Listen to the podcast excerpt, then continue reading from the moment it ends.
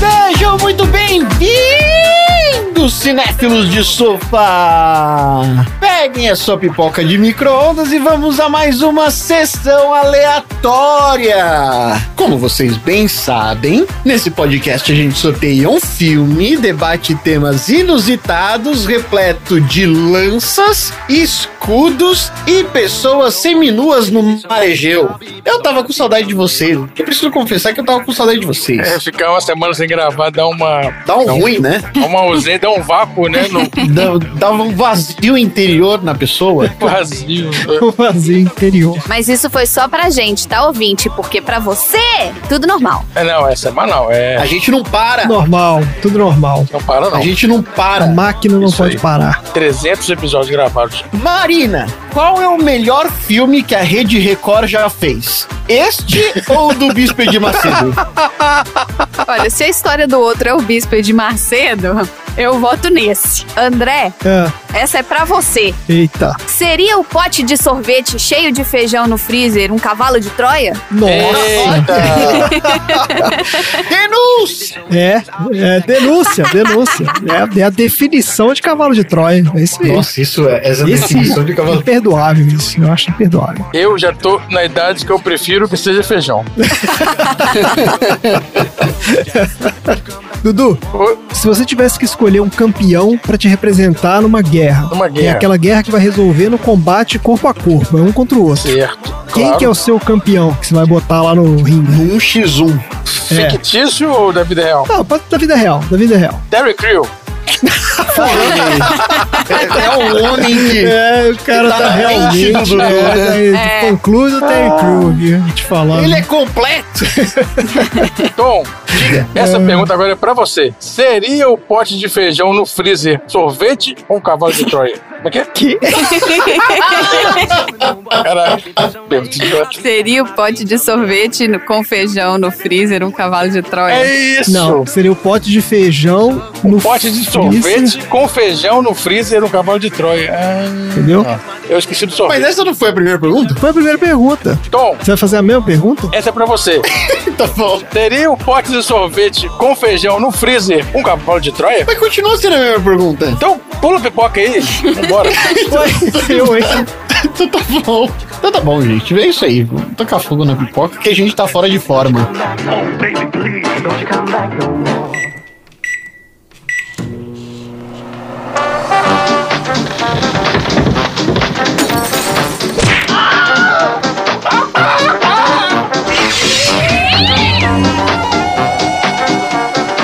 Sessão aleatória.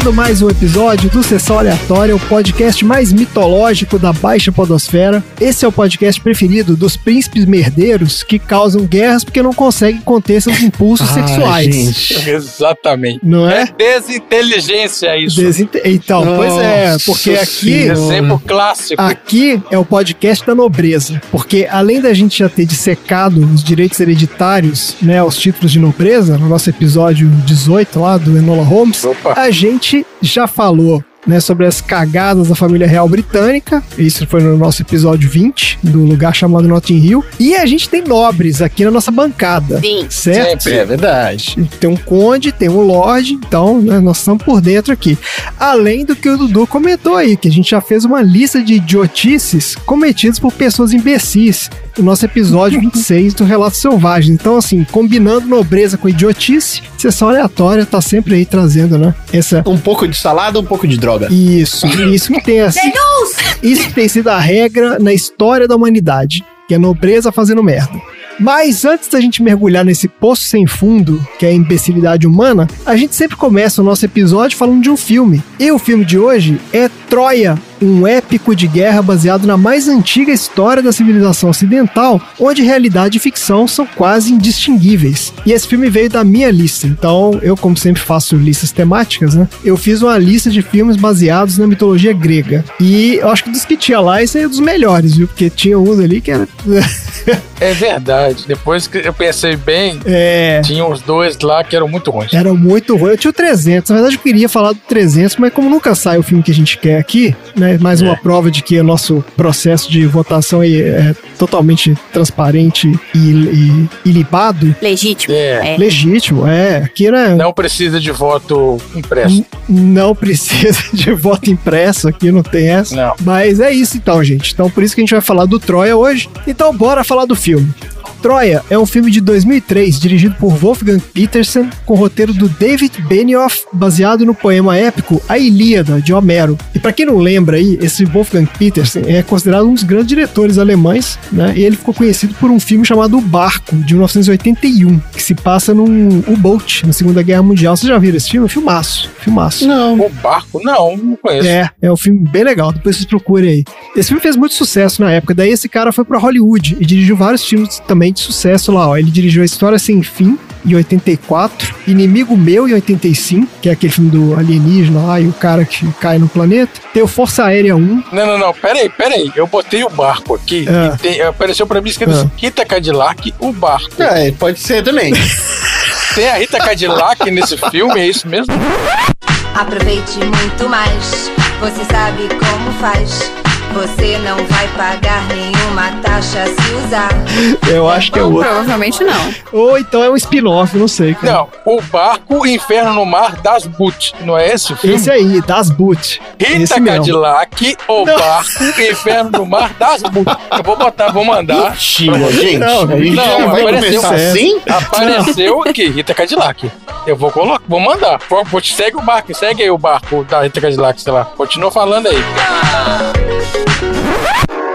Ó, ele dirigiu também o Força Aérea 1, que é filme com Harrison Ford, 97. Eu não lembro desse filme. Que isso, Força Aérea 1 é um dos filmes favoritos da minha mãe. Olha aí. É o que o avião com o presidente é sequestrado. É? Que o Força Aérea 1 é o avião presidencial americano, né? Sim, é isso aí. E que o Harrison Ford, ele é o presidente. E, se eu não me engano, o avião é sequestrado. Ah, sim. É um sequestro, tipo, enquanto eles estão em voo. Ah, Filmaço. Filme muito bom ah, esse. então, é desse cara também. Rei das locadoras. Rei das É aquele que você tinha que pedir pro cara guardar pra você a fita quando o outro cara devolvesse, né? Senão você não conseguia alugar. É, você reserva. É, e ele dirigiu também a, a Tempestade Perfeita, com o George Clooney, 2000. Esse filme é legal, porque eles vão pescar, eles fazem aquele negócio de pesca mortal, só que eles vão numa tempestade bizarra, é muito legal. E já esse David Benioff, que ninguém vai lembrar, ele é o cara do Game of Thrones. Isso, eu tava sabendo o nome desse cara. Ah, então. Junto com o outro cara que era o D.B. Weiss, né, eles eram conhecidos como os DB, que é a galera que, entre outras coisas, responsável por aquela cagada lá que é o final do Game of Thrones. E esse filme tem elenco estrelado, ó, encabeçado pelo Brad Pitt, que dispensa apresentações, né, os maiores astros aí de Hollywood, como Aquiles. Tem o Eric Bana, que é o Heitor, ele, o Eric Bana, pra quem não lembra aí, é o Hulk, não o Hulk do, dessa É o primeiro Hulk. É o outro Hulk. é, ele é o Hulk do filme do Ang Lee, que foi o primeiro Isso. filme do Hulk depois de muito tempo. Não é esse aí do, dos Avengers, não. Bom filme, bom filme. Ele era um bom Hulk. É um bom filme, é um bom filme. O filme que eu mais gosto com o Eric Bana é o Munique, que é um filme do Spielberg. Muito legal também, de espionagem. Ah, sim. É, Lembro. filmaço. Tem o Orlando Bloom fazendo o Paris, que é o nosso, né, querido Legolas, do Senhor dos Anéis, e a Diane Kruger como Helena. Essa menina, ela tava no Bastardos Inglórios, vocês lembram dela? Ela era aquela atriz alemã lá. Hum. Ah, whatever. Né, whatever. Nossa, É, não reconheci também não, tive que... olha, também não reconheci Tive a não. referência aqui. E tem também o Xambin, que é o Ned Stark Boromir, que faz o Ulisses nesse filme. Boromir eu lembro. É o Boromir? É o Boromir. Esse filme é uma categoria teoria de base pros filmes de época que vão vir pra frente, que não tá escrito. Tem Game of Thrones aí no meio, tem Alexandre o Grande aí no meio, tem Senhor dos Anéis, tem um monte de gente aí que vai fazer festa daqui uns 10, 15 anos ganhando muito dinheiro fazendo um filme de época. esse filme é muito bonito, que esse filme termina com a ascensão do Legolas, né? É, exatamente. Termina com o nascimento do Termina Legolas. com o nascimento do Legolas. O É, isso aí. cabelinho dele vai ficando O grisalho. cara fez merda o filme inteiro. Foi criado ali, né? No final, é, no final se redimiu. Vai ficando grisalho, vai crescendo, ele vai falando: They take the hobbits to Isengard. Pega o arco e flecha e manda ver. Pois manda é, ver. isso aí. Por que não, caralho, não pegou a porra do arco e flecha 12 dias Eu antes? descobri que essa Rita Cadillac não é a Rita Cadillac do Brasil. Não diga nada pra ninguém, mas é nesse vai e vem. Meu Deus, cara, você tá nisso ainda. Que Rita Cadillac. Mas eu tô. Não, pô, gente, é claro, Rita Tá um Cadillac no filme que você falou, de 81, Rita Cadillac. mas é outra Rita Cadillac. Bora, continue. Ô, Tom, fala do hipopótamo Ó, aí, esse Tom. filme ainda tem. Não, para aqui, negócio de hipopótamo. Ó, filme ainda tem um dos maiores atores ingleses de todos os tempos, que é o Peter O'Toole, que é o cara que fez o Lawrence das Arábias, né? Entre outros clássicos né, do cinema, que é o cara que fez o Príamo. E esse foi o último papel dele na tela. Ele dublou aquele crítico de restaurante lá do filme Ratatouille. Não sei se vocês lembram dele, o Anton. ah, é? Sim, sim. Ele é o dublador daquele, foi o último papel dele. Depois ele morreu. A voz dele é bem marcante mesmo. É, esse vozeirão de, né, de ator shakespeariano e tal. Isso. Ó, então antes da gente começar a nossa discussão aqui, esse é o momento que normalmente a gente faz, né, a sinopse do IMDB, mas eu tenho um anúncio, um triste anúncio pra fazer aqui, Uai. Ah, não. que mostra que talvez os deuses gregos estejam em guerra com os deuses do cinema. Eu sempre leio a sinopse do IMDB, porque isso começou lá no nosso primeiro episódio de sessão aleatória. Quando eu fui procurar lá a sinopse do filme, descobri que por alguma razão bizarra, o meu IMDB sempre aparecia em português, que era aquele português daquele jeito, né? Que a gente nunca sabe se é uma tradução, o que que era aquilo. Pois é. Sim. Então, assim, rolava alguma localização. Eu não sei porquê. Apareceu daquele jeito lá. E eis que, seis meses depois, da mesma forma que veio do nada, a sinopse em português sumiu do nada também. Não tem mais no IMDB. Porque você mudou de casa e você alterou o universo. Pode Caraca, será? ser. Pode ser. A gente Desequilibrou? entrou numa linha do tempo paralela. É. Desequilibrou o universo, atravessando a ponte, É, gente. desequilibrou o universo. Exato. E, ó, e não tem nenhum traço dessas sinopses em português no IMDB. Então, assim, pode ter sido um surto coletivo e pode nunca ter existido essas sinopses do IMDB em português lá, Ah, né? Eu posso ter ser também. inventado todas elas, sem saber aqui. Pode ter alguma loucura dessa. Era o MDB alternativo. É, eu não sei o que, que era, cara. Porque o negócio apareceu e sumiu. Não tem onde selecionar a linguagem, não tem nada. Então, assim, o que vai acontecer agora é que eu vou continuar fazendo a sinopse do IMDB, mas eu vou tra- traduzir aqui. Então, assim, não vai mais ter aqueles erros de concordância e aqueles termos bizarros que tinha Ah. antes. Mas a gente vai ter a sinopse de uma linha que é o que o IMDB faz e faz bem. Então, a sinopse do IMDB desse filme aqui é o seguinte: uma adaptação do grande épico de Homero, o filme acompanha o ataque a Troia pelos exércitos gregos unificados e conta os destinos dos homens envolvidos. É. É isso. É isso, né? Mantendo aí o padrão, né? E das mulheres envolvidas também. Ficou, É, achei não, machista. só homens. Aquele meio certo, né? Excludente aí. É isso aí.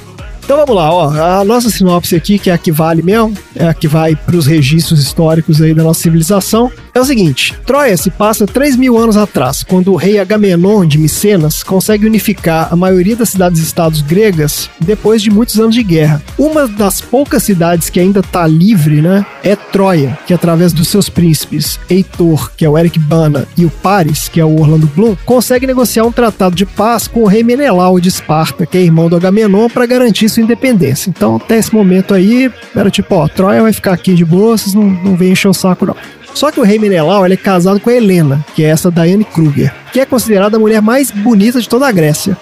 Só que ela e o Paris, que é o príncipe de Troia, acabam se apaixonando e tendo um caso durante a estadia dele em Esparta, que eles estavam lá negociando né, esse tratado de paz. E ele vai lá e Posso só fazer um comentário? pode fazer um comentário. Não que seja aceitável Aquiles ser loiro dos olhos azuis, porque não é. Hum. Né? A gente tá falando de cultura grega, certamente Oriente Médio. é. Ele não era nem loiro e nem tinha os olhos azuis. Certamente. Helena, por ser a mulher mais bonita, também não deveria ser loira. É, mas aí É, Hollywood. Se hoje em dia os caras continuam fazendo isso. 15 anos atrás, não é tanto tempo assim. Não, pois é isso que eu tô falando. Se hoje em dia os caras continuam fazendo isso, você imagina em 2003. Os caras não tinham zero preocupação com isso, né? Mas você tem toda a razão, né? tem menor sentido. É Record, né, gente? É a rede Record, É, é, né? exatamente. Todo mundo louro, de olho azul, é isso aí.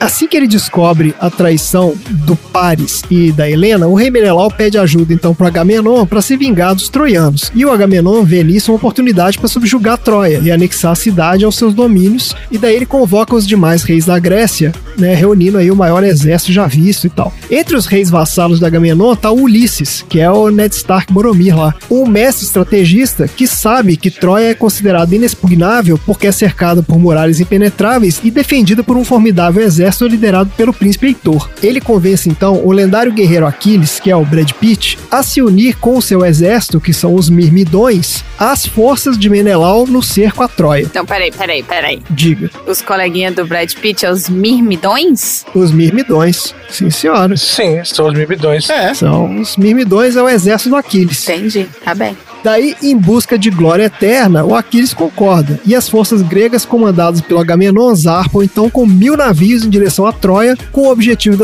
de tomar a cidade, custe o que custar. Cabe então ao príncipe Heitor comandar a defesa da cidade na maior guerra já vista pela humanidade até então, e é isso o filme. É isso. É isso. É isso aí. E aí? Então, esse filme é de quando? 2003. Eu lembro que eu vi o trailer, aí eu achei ele bom. Aí eu vi no cinema, não achei tão ruim, achei bom. e- mas aí depois ele foi subjugado por outros filmes, né? Que seriam melhores aí. Mas quando eu vi a primeira vez, eu não achei tão ruim, não. Eu também não achei ruim, não. Eu lembro que eu até revi esse filme, não no cinema, eu vi, mas logo depois que ele saiu em vídeo, depois eu vi de novo, porque eu tinha Uhum. gostado muito. Pois é. Ele era bem inovador na época, essa questão das, das cenas de batalha dele Sim, eram muito é bem verdade, feitas, né? é. não é CGI, é tudo ali, é gente mesmo. Os caras botaram, tinha mais de 1.500 extras ali fazendo aquelas cenas e tal. É, acho que os, os barcos eram, né? CGI e tal. É, os barcos eram CGI. Mas de perto, sim, a batalha era bem convincente ali, bem sangrenta. Eu achei interessante. Tirando o- o- os personagens principais, que tem o ator galã, não sei o quê. É, e- Aí o esse cara aqui, tá com a barba feita. Os caras, os mibidões são todos sujos, imundos,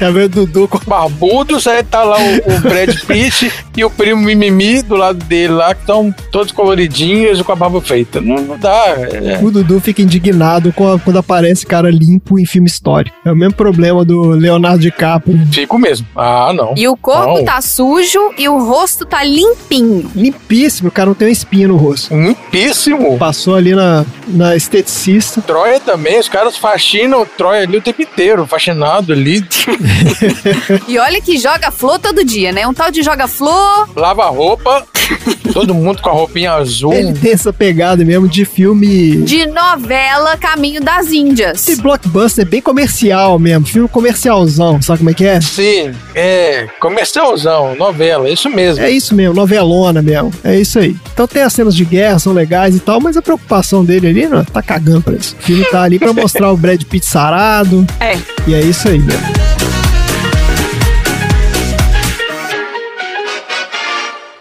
Vamos resolver esta guerra à moda antiga. Seu melhor guerreiro contra o meu. E se meu homem vencer? Deixamos a Tessália para sempre. Sou o homem generoso.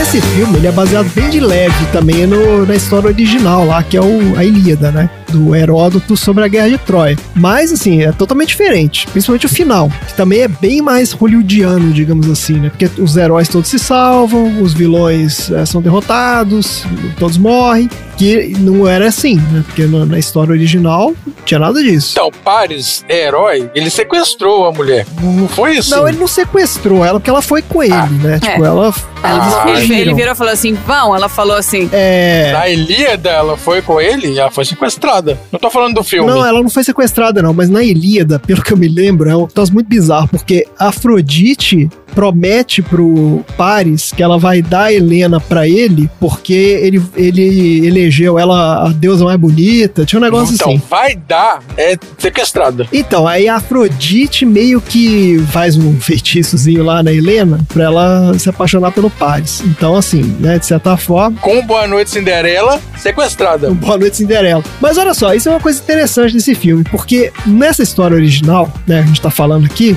tem pé nem cabeça, Uhum. porque o mito se mistura com a realidade, né? Não, tem Claro. os deuses lá, É, fantasiosa. é bem fantasioso. Tem certamente uma parte que são fatos, mas é uma parte que eram misturados aos mitos também. É igual a história do 300 de Esparta lá, que é assim também. Tanto que o Aquiles, ele era invulnerável porque ele foi mergulhado no rio, e aí a mãe segurou pelo calcanhar, e por isso que o calcanhar dele era, era o único lugar que ele era vulnerável tal. Super calcanhar. É, e aí nesse filme, eles fazem uma coisa interessante, que é tipo assim, não, vamos tirar essa parte toda mitológica aqui e vamos imaginar o que poderia ter sido se fosse só os caras mesmo, né? Por isso que muda um pouco a história, porque não tem a parte dos deuses, não tem Entendi. a parte do deus ex machina lá que o Marcelo falou, né? Mas eu acho que seria, ficaria mais interessante se eles fizessem. Mas aí vira, vira o, o Clash of Titans lá, como é que é? O, Tá, tá, entendi. Mas é porque também não ficou, não tem como aprofundar muito, não. Não tem, não tem como Né? aprofundar muito. E também não sei se seria pior se fosse de outro jeito. Não, se bobear, poderia ser legal também. É, acho que depende muito da visão de quem vai fazer e tal. Eu até lembrei até que naquela cena do Paris lá, que ele luta com o Menelau, e ele toma o pau do Menelau lá, naquela, na Ilíada, é a Afrodite que salva o Paris ali. Então ela vai lá e puxa o cara e, entendeu? Salva ele e foge com ele. Então, assim, é, realmente ia ficar muito esquisito ficar botando esses deuses ali no meio, né? Mas teria que fazer um filme de fantasia mesmo, totalmente fantasia, igual o, o Duelo de Titãs lá. CGI e tudo mais. Alguém quer dar mais alguma opinião do filme? Eu já falei muito rápido aqui. É, vocês gostaram? Tom, Marina? É. Não, Não o quê? Não gostou? Não quer opinar? não, porque, assim, as coisas mais maneiras da história, eles encurtaram muito. Ah, tipo o quê? As coisas mais interessantes da história, que é o cavalo, a história do Aquiles, até mesmo o comecinho das grandes navegações e tal, eles encurtaram muito pra ficar falando do drama do comedor de casada. Eu não lembrava que esse filme durava três horas. Inferno assistir de novo. Aqui, Dudu, mas você falou que esse filme dura três horas. Esse filme não dura três horas, não, cara. O filme tem duas horas e meia. Claro que dura. Não, é que tem uma versão estendida. É, não, 2 horas e 40 Tem uma pouco. versão É. estendida de três horas e pouco. Ah, naquele. Nossa, caralho. E eu acho que você viu foi essa.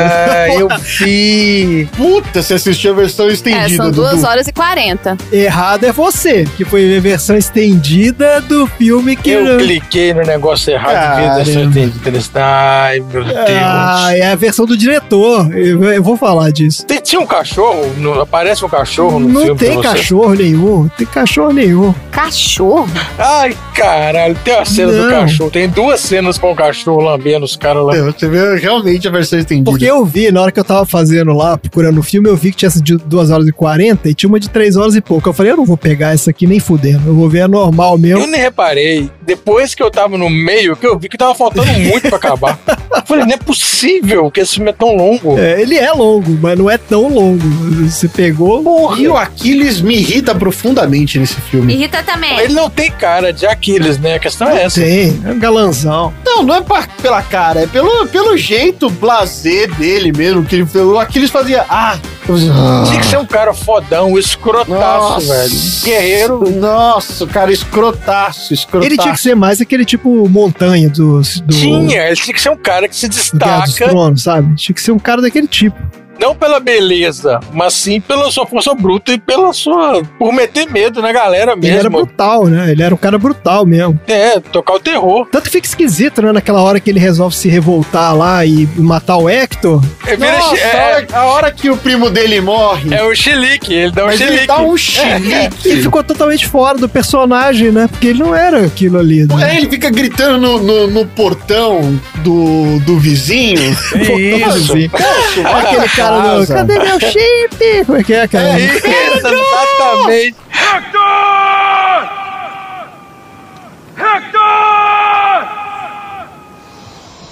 Me dá o meu chip, Pedro! Me dá o meu chip! Me dá! Pedro! Moço, vai pra casa, você tá fora de si. Não tem a menor necessidade de descer aí e resolver as pendências com vocês. É. Seu primo foi, foi garoto, garoteou, garoteou, morreu. Garoteou, garoteou. A Marina Garoteou, falou isso também. morreu. Pô, um absurdo. Ô, Marina, o que, que você achou? Fala aí, sua visão do filme. Eu achei ok. Eu achou ok. É, eu acho assim, me incomodou bastante o fato, né, da... Mas assim, é um filme antigo, não dava pra, pra exigir... Gente, filme de 2003, não é filme antigo, não. É, Calma dava pra ter exigido isso muito antes. Então, assim, o fato do. Que até a gente já falou nos episódios anteriores aí, do homem branco ser o mais perfeito, ser o melhor. Então, assim. É, não, esse filme é whitewashing na veia. Whitewashing, sim, né? Exato. Mas, gente, toda vez que aparecer blockbuster vai ser isso aí. Não Mas a gente vai reclamar não. toda vez, porque A tá gente vai errado. reclamar. É, exato, É, é isso A aí. aí, reclamação ué. vai ser constante. Vai ter, a gente vai ter, a gente vai reclamar. Mas, por exemplo, o Alexandre, que é o filme um ano depois, retrata logo de cara que o Alexandre era homossexual também. É, exato. Então, evolui um Evolui, pouquinho. evolui. Mas é a mesma fórmula, é a mesma fórmula. Mas ali era o é. Oliver Stone, entendeu? Oliver Stone também já é um É, cara que tem tem. um outro é, olhar. já é um cara que se, se banca, entendeu? O cara bota o que ele quer na tela, não é. Tanto que não, ficou, não foi tão famoso quanto o É, Troia. exatamente. Ele brigou com o estúdio, quebrou o pau lá com os caras. Isso, deu. É, Um outro exatamente. de fazer Então, aquele cara, filme lá. Quando o cara quer fazer o negócio autoral, dá, dá merda. Esse diretor aqui, ele comenta um pouquinho sobre isso. Eu vou falar mais na frente quando a gente for falar aqui da parte de produção. Mas vocês têm mais algum comentário aí ou podemos pular pra frente? Eu tô E satisfeito. eu prefiro Odisseia. Você prefere Odisseia, né? Era meu outro comentário. Isso, é. Odisseia é mais divertido. Mas aí Eu gosto Odisseia tem que ter, aí tem que ter, né? Ciclope, Aí tem são que ter horas. medusa, tem que ter Tem. tudo quanto é loucura. Né? Sereia. Eu acho que é por isso que eu gosto, entendeu? De pegar essa. Eu gosto mais dessa parte da, Ele é mais mitológico, é. da mitologia, Mitologia. grega, da parte mitológica mesmo, é. Exatamente. A Odisseia é bem mais legal mesmo. Então vamos lá, vamos falar aqui das histórias de produção, porque esse filme, olha só, ele foi uma das produções mais ambiciosas da história do cinema. Então, obviamente, foi uma do das cinema. mais complicadas. É, é É assim. porque tinha um monte de gente. Por causa da quantidade do É, exatamente, da quantidade, da escala, né, da filmagem. Aí, ó, tá vendo? Eu tô- já tô sabendo, já posso ser crítica de cinema. quantidade de gente e tal. E obviamente foi uma das mais complicadas também. Então, olha só, o Wolfgang Petersen, ele já era um diretor estabelecido quando ele dirigiu aquele A Tempestade Perfeita, que é o filme que eu comentei lá no início, com o George Clooney. Ele fez esse filme para Warner em 2000. E além do filme ter sido um enorme sucesso comercial, a direção do, do cara, né, ele como diretor, impressionou muitos executivos do estúdio, porque ele conseguiu entregar o filme dentro do prazo sem estourar o orçamento. Nossa, isso é raro. Então o cara ficava falando, pô, esse aqui é o cara, entendeu? Eu acho que esse é o primeiro sessão aleatória que o filme que você fala que tá dentro do budget, né? Não? É, mas então foi só aquele, porque eu vou Ah, contar tá. a história desse aqui. Aí a Warner falou, pô, beleza, esse cara aqui é o cara então, porque você bota o dinheiro na mão dele, ele faz o filme, faz sucesso, não estoura orçamento e aí fizeram um contrato com ele pra ele trabalhar em algum outro projeto novo da Warner. Daí ele topou, beleza. Eles tinham dois projetos que eles ofereceram pro cara. Um foi esse aqui, o Troia, e o outro era Batman vs Superman, que não era o Batman vs Superman do Zack Snyder, era um outro filme de outro cara na verdade, o roteiro era do cara que fez o Uma Mente Brilhante, que, que até ganhou o Oscar aquele filme. Olha aí. Nesse filme, o Batman ia ser o Colin Farrell e o Superman ia ser o Jude Law. Ó o naipe do negócio. Olha aí. E ele tava em pré-produção já, conversou com os atores, conversou com o roteirista, tava fazendo o filme. Só que aí ele ficou sabendo que tinha esse Troia também, e ele foi almoçar com o roteirista aqui, o David Benioff, para falar sobre o Troia. Imagino que foi num ótimo restaurante em, Los Angeles, né, com entradinha, sobremesa e tudo mais. E daí ele ficou fascinado com a ideia do cara. E ele desistiu do outro filme, largou o Batman vs Superman e falou: "Não, vou fazer esse aqui".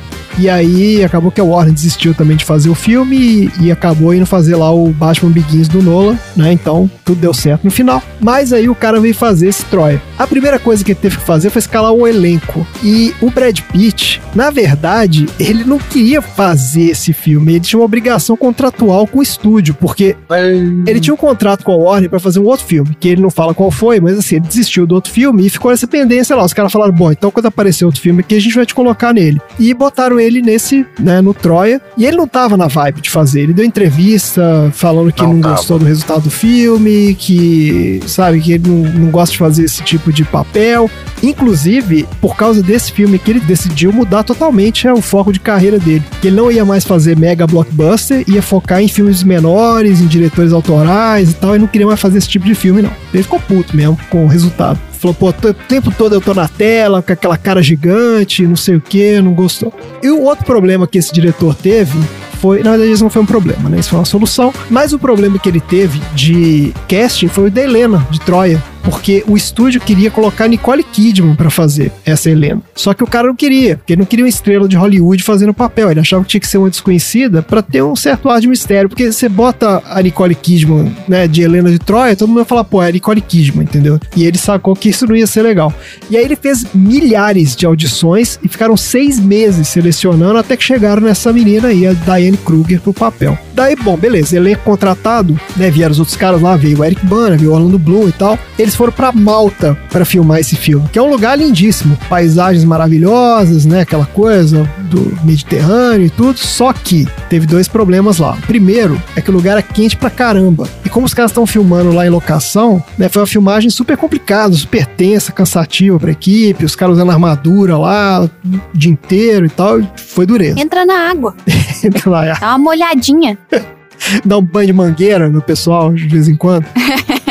Só que o maior problema que eles tiveram não foi esse, não. O maior problema é que Malta é uma ilhota, né? um país mínimo, né? Assim que chegou a equipe de filmagem, a população inteira do lugar entrou em frenesi e ficou maluco. Então, assim, a filmagem virou um inferno, porque os caras não podiam sair para jantar, que a população inteira ia junto, não podia fazer nada, eram milhares de fãs perseguindo eles o dia inteiro. Tem até uma parte que o, que o diretor tava reclamando com o Brad Pitt. O Brad Pitt falou assim: Ó, oh, bem-vindo à minha vida, meu filho, porque é isso aí mesmo, não tem jeito. E foi uma loucura o troço. Diz que tinha helicóptero, os paparazzi começaram a alugar helicóptero para tirar foto dos caras e, e, aí começaram a fuder a filmagem, porque você tá fazendo um filme histórico e barulho de helicóptero, entendeu? Passando em cima, sombra de helicóptero na, na areia.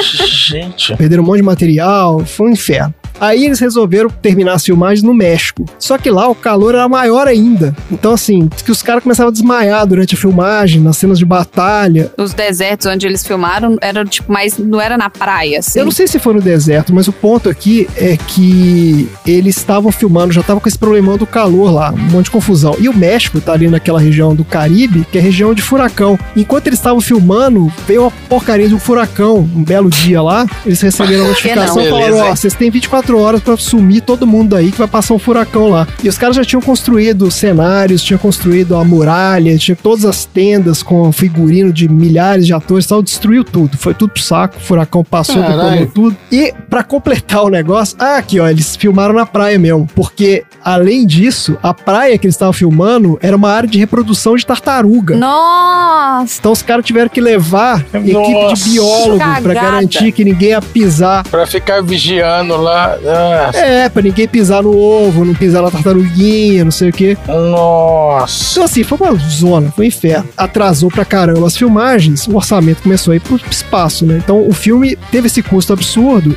mas ele foi um sucesso de público. Ele faturou mais de 490 milhões de dólares quando ele foi lançado. Só que a reação da crítica foi morna. É, o consenso da crítica foi meio que a gente falou aqui, que era um filme muito Hollywood, sabe? Tipo, muito comercialzão, muito espetáculo visual e pouco conteúdo. Não desenvolve muito. Esse filme gerou também bastante controvérsia pelas diferenças com o material original e com vários equívocos históricos também. Mas principalmente foi a forma como ele retratou a relação entre o Aquiles e o Patroclo, né? Que em várias fontes da Grécia Antiga, inclusive, se entende que eles eram amantes mesmo. Sim. E aí no filme eles viraram primos, né? É. Eu achei até uma entrevista com o diretor que ele fala que na época isso não foi nem cogitado, que ninguém nem imaginou a possibilidade de colocar o cara gay, entendeu? Num blockbuster de ação. É impossível. Ele fala assim, pô. Nossa senhora. É, ele falou que talvez se ele fizesse hoje fosse diferente, porque a gente já tá numa época bem diferente, mas que naquela época, assim, era, era inviável. Era totalmente impensável fazer isso. Apesar de que o Tom lembrou bem aí que o Oliver Stone fez, né? Botou lá no Alexandre pouco tempo depois desse filme aqui. Então. E foi um fracasso. Mas não foi por isso, né? Porque aquele filme também. Eu também acho que não. Então espero que não tenha sido por isso, entendeu? Mas. Não foi por isso. Não, não foi não. Não tem nada a ver, não. É porque aquele filme era chato mesmo. E tinha aquela coisa maluca de botar a Angelina Jolie, mãe do Colin Farrell. maluquice aquilo, né, cara? Mulher da mesma idade, é verdade. Ah, é, é verdade. Deixa essa maluquice Doideira. mesmo. Então, pra fechar aqui, só vou mencionar isso que o Dudu falou aí, ó. Existe uma versão do diretor desse filme Ah, Troy, The Director's Cut. E aí, Dudu? 30 minutos a mais pra você. isso, é.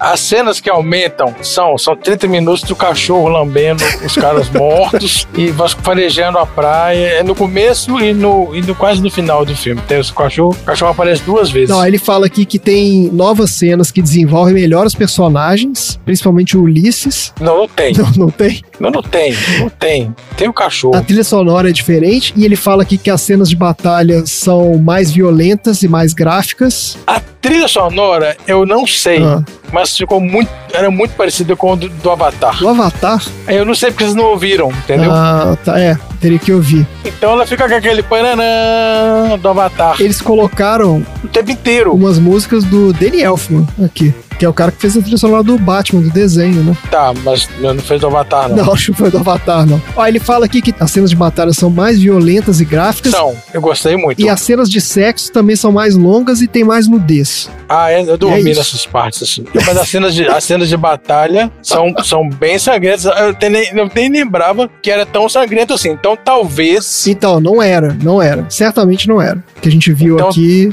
talvez quem for assistir, quiser mais sangue, é, as cenas de batalha são muito boas. Eu nem lembrava que eram tão boas assim. que tem cena de cara matando bebê, que é uma coisa bem mais bizarra. Tem, tem, tem. No- na versão que a gente viu, não tem, né, Marina? Não teve nada disso. Não, nem um bebê. Mas tem a batalha, não. Isso é quando eles invadem Troia. Mas assim, na batalha. Isso, exatamente. Aquela cena do final Tem, da invasão de Troia, ela é estendida também e mais, e mais brutal. Sim, é isso aí. Sim, mas brutal. Então, você recomenda as pessoas assistirem aí o corte do diretor? Não, não, ah, então, tem um negócio do cachorro, ele me incomodou. Você ficou preso no negócio do cachorro. o cachorro aparecer e tal. Então, se você quiser ver. Não vale a pena, três horas, não, não vale a pena. É, não. só se você É, quiser, ver o cachorro. beleza, se mas quiser ver o cachorro, você vê o filme de três horas. As cenas são melhores, mas não melhora o filme, entendeu? Entendi. Você ter mais meia hora. Então não vale a pena. Então não vale a pena. Só- A não ser que você goste de cachorro. Não, eu gosto de cachorro. não vale a pena, tá falando. Vamos lá então. Eu tenho uma curiosidade do filme. Ah, qual é a sua curiosidade do filme? A luta do Aquiles com o Heitor não teve dublês. Ah, Aí eles fizeram um acordo de cavalheiros, onde eles pagariam por qualquer dano acidental. como assim dano acidental? Um no outro? Um ou outro. Ah, se um dá porrada no outro sem Um querer. ia pagar, Se pagar o... errar a, a dança, né? Ah, porque é a coreografia, exato. Tem a coreografia da luta. Porque é tudo coreografado. Então, teoricamente, você não machuca ninguém. Mas se Ah, tiver um- uma pancada acidental, era 50 dólares pra cada pancada leve e 100 dólares pra cada pancada forte. eita. O Brad Pitt acabou tendo que pagar 750 dólares. E o outro não pagou nada. do cara. Descontando o que o outro tinha pagado já, imagina o tanto que o Brad Pitt bateu. É, porque o outro deve ter pagado alguma coisa. Não, não, não. O outro não pagou nada e o Brad Pitt pagou 750. Não é possível. Mas o outro não, não de forma alguma acertou o Brad Pitt De nada. forma alguma acertou, errou a coreografia. Não, foi um trouxa. O Brad Pitt tava muito doido mesmo. Não, não, não, não, não, não. trollou. O Brad Pitt Não, trollou não, não, o cara. Encheu o cara de porrada. Não, não, não, não. O Brad Pitt, Encheu o cara de porrada, deu 750 dólares pra ele e falou assim: toma aí, seu trouxa. Mas, o Brad Pitt tava se utilizando do método.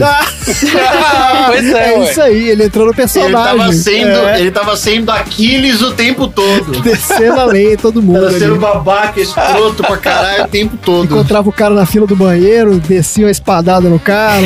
Descia o sarrafo no É. cara. Saiu cheio de hematoma com 750 dólares na mão. Parabéns, Eric Bana. É, pô, ainda ganhou uma graninha a mais aí, ó. Pagou o peru de Natal. E será que além dos 750 dólares ele ganha algum troféu aleatório? Ué. Ah, vamos ver, vamos ver. Vamos lá então, vamos descobrir. Troféu aleatório, vamos ver.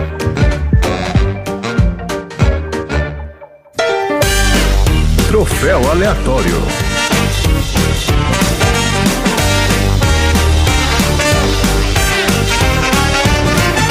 Troféu aleatório, vamos ver. O troféu aleatório é quando você enche o seu colega de trabalho de porrada, dá 750 dólares pra ele e vai embora como ator principal que ganhou muitos mais milhões do que esses 750 dólares. E você ainda tá na, em todos os pôsteres, em todos os cinemas no mundo. E ainda sai falando mal, né? Falando que não gostou de fazer, que achou uma É. merda, E não queria ter feito e que não gostou de não fazer. queria ter feito. É isso aí. Tá aí, ó, só troféu aleatório. Carregou a raiva, descarregou, descarregou É a raiva aí. dele no Eric Bana. Viu? Agora, tadinho. Ficou com dó. É, já que eu tive que fazer essa porcaria desse filme aqui, eu vou É. fazer direito. Vou descer a lenha no coadjuvante, foda-se. Vamos lá então. Troféus aleatórios. Marina, vamos começar com você então, que trouxe essa maravilhosa curiosidade do filme. Qual é o troféu aleatório pra Troia? O meu troféu aleatório é o troféu Ctrl-C, Ctrl-V de estagiário designer, que vai pra cena dos navios chegando a Troia. Tem um navio que a vela dele é listrada vertical branca e cinza. Aham. E ele tem uma dobra na quina da vela que dobra pra dentro assim. Esse navio tem 38 irmãos gêmeos na mesma cena, no mesmo frame. Você vai andando na diagonal, ó, tem, outro- ó, tem outro- ó, a mesma coisa, mesmo quadradinho, a mesma sombra, a vela tá dobrada no mesmíssimo lugar, vários. Então esse esse essa cena vai ganhar o meu troféu Ctrl C Ctrl V de estagiário designer. Ali o CGI foi forte mesmo. Foi. Inclusive, eu vi que a primeira cena, que a ideia é que eram mil navios e tal, e aí eles fizeram uma cena que passou no trailer, que tinha lá uma porrada de navio, mas que a, galera começou a zoar tanto, falando que tipo, era impossível aquela quantidade de navio estar ali, porque não cabia. Tipo, você não teria como navegar aquele tanto de navio. Olha. E os caras no filme, eles tiraram, diminuíram a quantidade de navio ali pra ficar uma coisa mais realista, porque é, tava muito doido. E aí, obviamente, que todo mundo viu que era CGI aquilo, né? Não tinha nem como fazer diferente. Vai lá, Dudu, qual é o seu troféu aleatório para o Troia? Meu troféu aleatório é o troféu cenário do Monty Python para a estátua de ouro maciço do Apollo que o Brad Pitt decapitou com uma espadada impossível. Ah, sim, claro. Não, ele era o Aquiles, pô, sabe que não, Não, não, não, não, não. Você acabou de falar que eles queriam fazer um filme realista. Ah, é verdade, é verdade. Aí o cara vai e corta a cabeça da estátua de ouro. Não, não, não, não, não. Enquanto isso, a estátua de pedra, os caras usavam corda pra tentar puxar elas. Isso, foi o maior trabalho para derrubar as estátuas de pedra. Um monte de E cara puxando. É. Essa de ouro aí do Apolo. Sacanearam com o Apolo. Sacanearam com o. Apolo. E depois ainda zoaram ele, né? Que É, zoaram. falaram que, tá. ah, deixa destruir o templo e você não faz nada. Esse É, Apolo faz não. porra nenhuma. Tava tudo ali. Te falar, viu? Tava tudo ali. Tom, qual é o seu troféu aleatório pra Troia? O troféu Ernesto Araújo de pior relações internacionais vai para o rei Príamo. Ah, E ao ver o seu filhinho caçula, comedor de casada, raptar a rainha Helena de um império muito mais barra pesada que o dele, ele resolve deixar quieto e ainda mete falando que não, vale muito mais a pena guerrear pelo amor de uma mulher do que por poder e território. ah, ele foi muito júnior ali. Tava fadado a perder. Meu senhor! Sabe por quê? É porque ele já não aguentava mais. Ele só queria entregar tudo e morrer. Entendeu? É, acho que esse filho dele anda no pé no saco. Ele já tava de saco cheio. Acho que ele queria mais que o menino saísse de casa logo, né? Não, tipo, ah, então casa logo, vai, entendeu? Leva essa mulher. Não, tem isso também. Porque aquele cara era meio mala, né? Nossa, como era. É, aquele príncipe, ele era mala demais. Mas, ó, o meu troféu aleatório vai pro irmão dele, pro Heitor, que é o troféu Capitão Nascimento de Já Avisei que vai dar merda. Porque esse é o único cara, exatamente enquanto o Príamo tá lá fazendo esse tanto de pataquada, e o Paris também, o Heitor, umas cinco vezes no filme, ele fala assim, gente, não vamos fazer isso. Vamos fazer Vai, diferente, vamos fazer de outro jeito, porque isso aqui vai dar Tá merda. focado, né? Ele era o cara que tava focado, mas ninguém presta atenção nele, entendeu? Não. Ninguém presta atenção nele, pois ele que se pode, que ele tem que liderar o exército contra a guerra, depois ele tem que ir lá lutar com o cara. Tomar porrada do Brad Pitt, se fudeu. É, porra, entendeu? É, esse cara foi o que mais se deu mal mesmo. Foi o cara que viu que ia dar merda, fez o possível pra avisar, mas não, não adiantou. Não adiantou, tarde demais, né? Mas venhamos e convenhamos. Quem foi que falou taca fogo nesse cavalo? Ah, é verdade. O, o- mas é porque ele já tinha morrido, né? O- O nenenzinho falou: Ó, eu acho que a gente não devia. Ele falou É. duas vezes: taca É. fogo nessa merda. E vocês sabem que é daí que vem a expressão presente de grego, né? Aham. Ah, não, sim, Já claro. ouviram isso? Sim. Claro. É, então, tá bom. Eu só falei isso. É, a gente já sabia, mas talvez os ouvintes não. Então, Talvez não saibam, tá aí, é, ó. aí é uma informação aí. Olha uma informação aí pra vocês. É um assunto aleatório, um mini assunto aleatório. Vamos falar sobre presente de grego. E é isso, o presente grego. É o cavalo de Troia. Tá certo? Beleza, gente. Maravilha. Então fechamos aqui o nosso troféu aleatório, premiações mitológicas aqui para esses seres incríveis desse filme. Temos recados hoje? Temos uma novidade! Eita! Opa! Aí, é- Vamos lá. Denúncia! Qual é a novidade? Agora, os nossos aleatórios fazem parte, se quiserem, né, gente? É opcional, a gente não a nada. Fazem parte do grupo forçado. do Sessão Aleatória. Mas você não é aleatória. Ah, é verdade. Os aleatórios fazem parte do grupo do Sessão Aleatória no Telegram. Ah, O que que tem nesse grupo? Isso, mas todo mundo tem que baixar o Telegram igual eu tive que fazer. Parabéns! O grupo do Sessão Aleatória no Telegram, todas essas imagens que enquanto a gente tá gravando, a gente fala: "Ah, olha essas imagens aí, olha esse peixe esquisito da boca de cookie cutter aí que o Dudu botou. A gente vai jogar essas imagens todas no grupo. Só que o que acontece? Os aleatórios vão tomar spoiler, porque essas imagens, todas essas coisas que a gente tá falando, a gente vai jogar lá na loucura durante a gravação. Então, vai ter um dia aleatório da semana que aquele grupo vai começar a pipocar com um monte de imagem, ninguém vai saber nada do que tá acontecendo. Porém, quando o episódio sair, as coisas vão se encaixar e você vai ter referências visuais das maluquices, quer dizer, da- das informações que a gente traz aqui nesse podcast pra você. Então, se você quer ser um aleatório, manda o seu filme pro nosso baldinho de pipoca. Entra aqui no link do post ou lá no Linktree do Sessão Aleatória e manda o seu filme. A partir do momento que você se torna um aleatório, você vai receber o link do nosso grupo e você vai ver lá todas as imagens. A gente vai divulgar os episódios lá e você pode comentar nas imagens, pode tentar chutar que assunto que é esse que a gente tá falando. E é isso. O recado foi mais longo, mas é novidade, hein? é isso aí. Fechou. Excelente. Vamos lá, então. Grupo no Telegram, então, de spoilers do Sessão Aleatória. Só para aleatórios. Teasers. Teasers. Teasers. Exatamente. São trailers do Sessão Aleatória. É, a gente não fala qual filme que é, tá? Isso Ah, é um é, a spoiler gente que a não gente não nada. dá lá. É que, qual é o filme? A gente não vai falar nada lá naquele grupo. É. A gente só vai postar as, as imagens que são referências do episódio. Algumas imagens aleatórias que são coisas que a gente vai falando durante o episódio. De repente, um link que a gente comentou de alguma coisa, vai tudo pra lá. Isso. Olha aí. Tem link, tem imagem, tem frases soltas. Uma base de conhecimento do Sessão Aleatória. Maravilha. Excelente, gente. Então tá aí. Fica aí esse, esse convite, então, para todo mundo aí colocar os filmes no nosso baldinho de pipoca e fazer parte lá do nosso grupo do Telegram para receber imagens malucas e links aleatórios. Vamos lá, então. Bora pros assuntos aleatórios. Bora.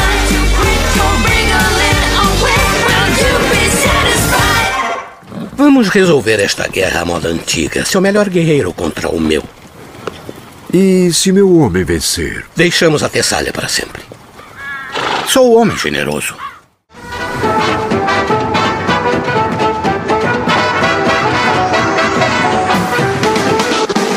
Vamos lá então, assuntos aleatórios. Como a gente sempre fala aqui no nosso episódio, os assuntos aleatórios são né, o nosso banquete do podcast. O que, que seria um banquete em Troia? O que, que os caras comeriam lá? É, Eles comem frutinhas, né? Frutinhas? O povo do Mediterrâneo é frutinha e azeite. E o churrasco grego? Não rola um churrasco grego lá? Não, o churrasco grego é só em São Paulo, né, Tom? É São Paulo. Peixe, né, gente? Eles comem muito peixe, É, provavelmente. come É, peixe. devia comer muito peixe. É isso aí. Azeite, peixe, Ah, frutinhas. azeite grego é bom, hein? Azeite grego, queijo feta. O Iogurte. que mais? Iogurte. Iogurte grego. Iogurte. Não, iogurte não, gente. Iogurte não? Não é grego? Nessa época não. hein? Mas tem o iogurte grego aí. Eles já faziam iogurte? Tem, tem iogurte não, mas grego. faziam? Não, eu... Ah, entendi a piada. Desculpa aí. E muito beijo também. Ai, Nossa senhora. tá Tá bom, bom, gente. tá bom. beleza. É isso aí, então. Esse é o banquete. São os nossos assuntos aleatórios. Então vamos lá. Tom, qual é o assunto aleatório da semana? No meio do filme, tem uma das batalhas onde existe longos troncos afiados na ponta e fincados numa duna a aproximadamente 3 quilômetros do mar. A não ser que o mar suba bastante ao longo do dia, este tipo de estratégia de combate para tentar impedir que alguém avance simplesmente não faz o menor sentido. E este é o tema de hoje: estratégias de batalha aleatórias retratadas em filmes de época. Oba! Tá ótimo. Tá bem.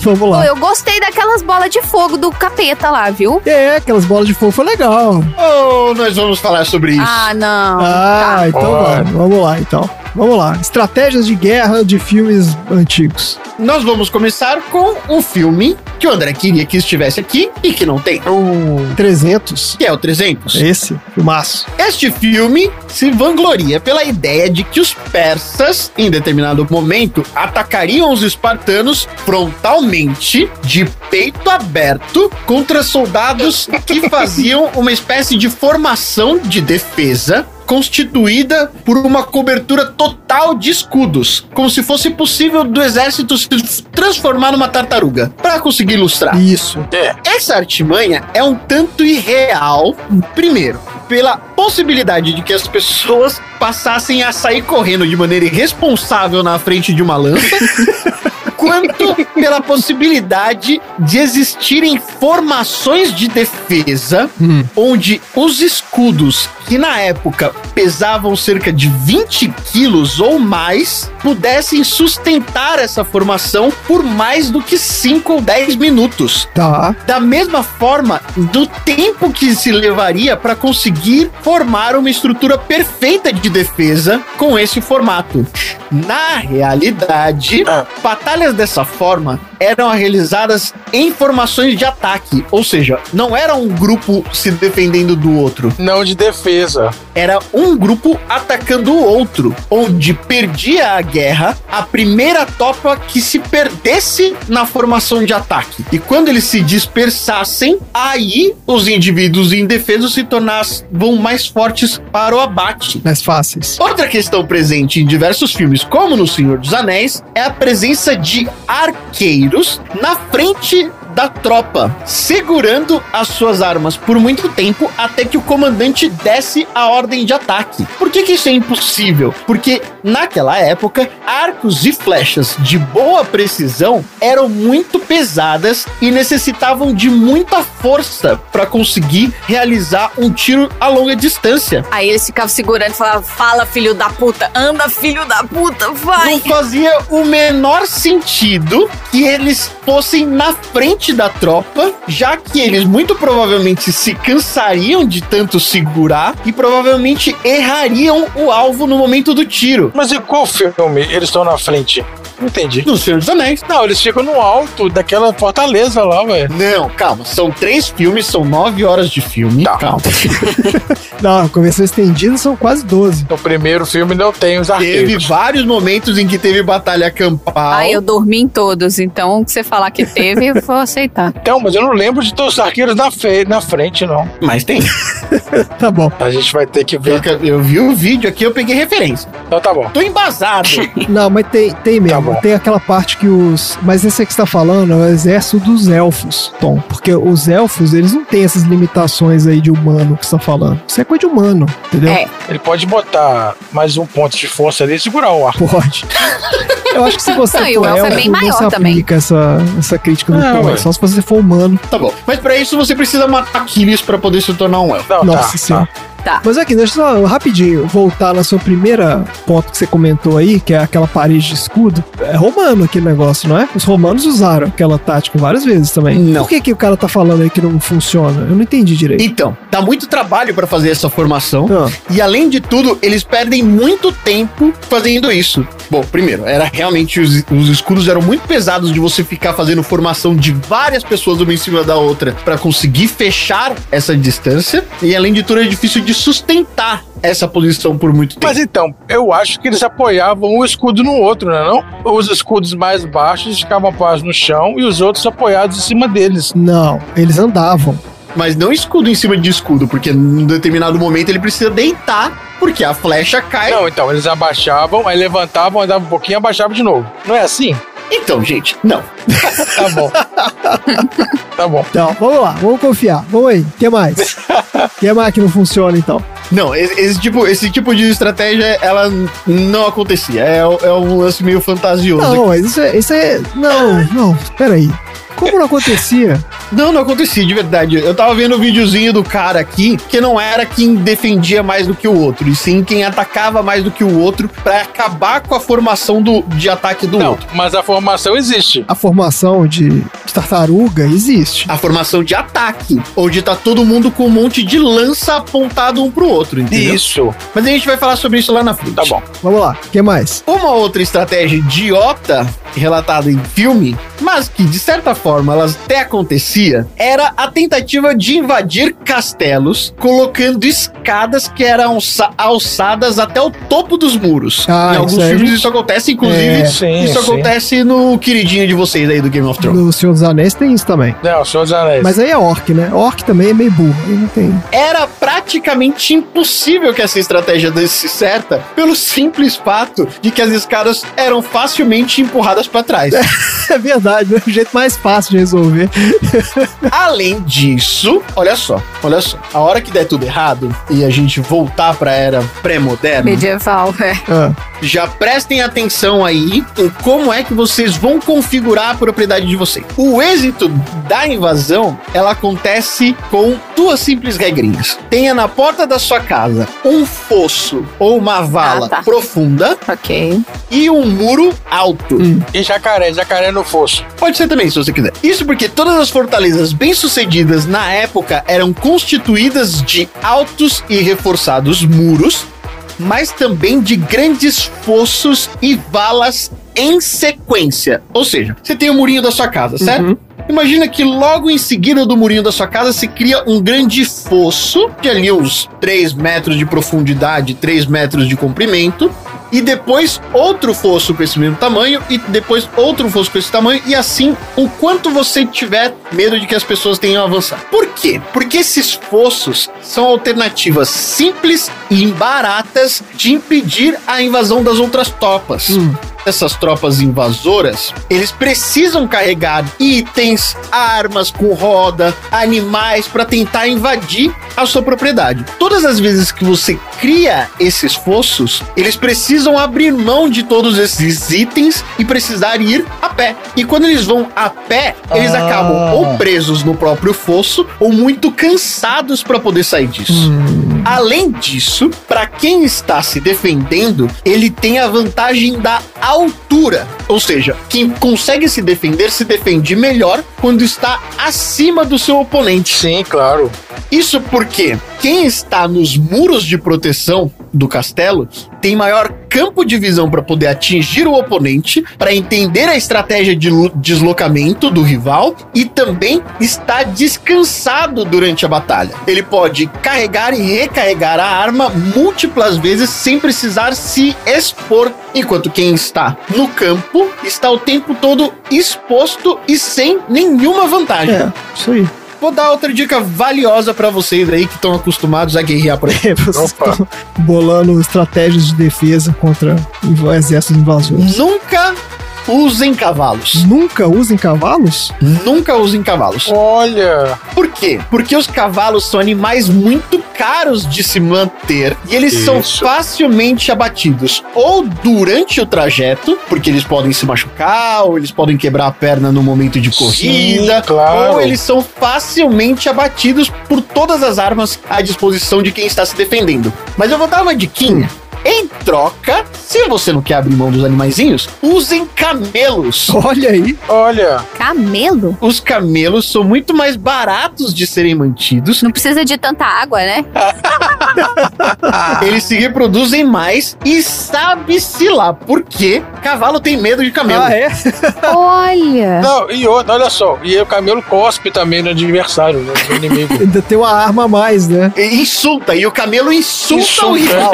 Ele ganha pela Mas, humilhação. Tom, mas tem vários exércitos que ficaram famosos pela cavalaria. Os persas mesmo. Então, não, não, não, não, não. Então, o resultado das minhas pesquisas dizem que, na verdade, os persas ganharam graças aos camelos e não a cavalos. Olha. Olha aí, é mesmo? É, Esse eu não sabia. É. Então é, era cavalaria no camelo, era uma camelaria, então. É, exatamente. É a camelaria. Olha aí, caraca. Ainda assim, a melhor maneira de se usar esses animais numa batalha é de, pensem agora comigo, você tentar reduzir a amplitude de atuação do grupo oponente e usar esses animais para cercá-los num território menor e a partir daí atacar quem está sendo acuado. Então, você utiliza os animais, na verdade, só para delimitar o raio de ação do seu oponente. Ah, que bonitinha essa foto que o Dudu botou do camelo dando oi pra câmera. Ah, Gente, tem uma foto aqui do.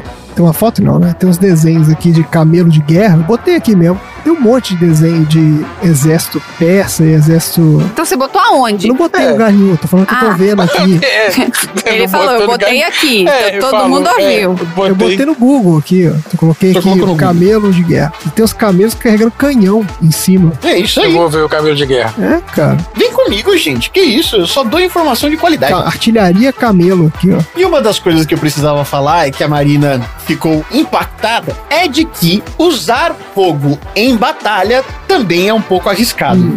Primeiro porque, para você ter eficiência na utilização do fogo, demanda transporte de pólvora ou de combustível até o local da batalha, o que pode ser Complicado. um pouco arriscado. Pode ser. E também diminuir a velocidade de seu deslocamento, porque é um material Pesado. complicado. Além de ser pouco provável que o incêndio vá causar algum impacto, fora algumas distrações que podem passar rápido. Uma outra fantasia era aqueles que jogavam óleo quente de cima do muro em quem está invadindo. Hum. Ué, mas da, da galera da escada, é, ué. Não? Então, mas trazer o óleo quente até o topo do muro é tão arriscado quanto jogar lá para baixo. Ah, é verdade. É verdade, eu tinha pensado nisso.